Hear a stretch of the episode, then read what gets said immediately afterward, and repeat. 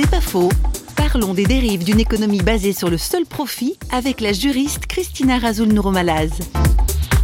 On avait remplacé le mot homme par le mot ressources. On vendait ou on prêtait des ressources et on en dégageait des marges. Mais si on s'y attarde un peu, il y a quelque chose sur le plan éthique qui est quand même assez embêtant. Je me suis rendu compte de la réalité de ce que c'était qu'une entreprise avec 100% de capital coté en bourse, la pression des agences de notation euh, sur ces entreprises-là, sur le management, sur les choix stratégiques euh, qui étaient faits, toute la flopée de plans de licenciement collectif qui s'étaient enchaînés. Il y a un moment où je me suis dit euh, stop, il y avait un mal-être autour de moi et même en moi qui devenait euh, croissant. Je me suis arrêtée pour réfléchir. Je me suis dit, mais qu'est-ce que je veux vraiment faire euh, dans ma vie? Moi, quelle est ma part de responsabilité en tant que juriste? Est-ce que je peux euh, continuer à alimenter cette grande machine? C'est pas faux, vous a été proposé par Parole.fm.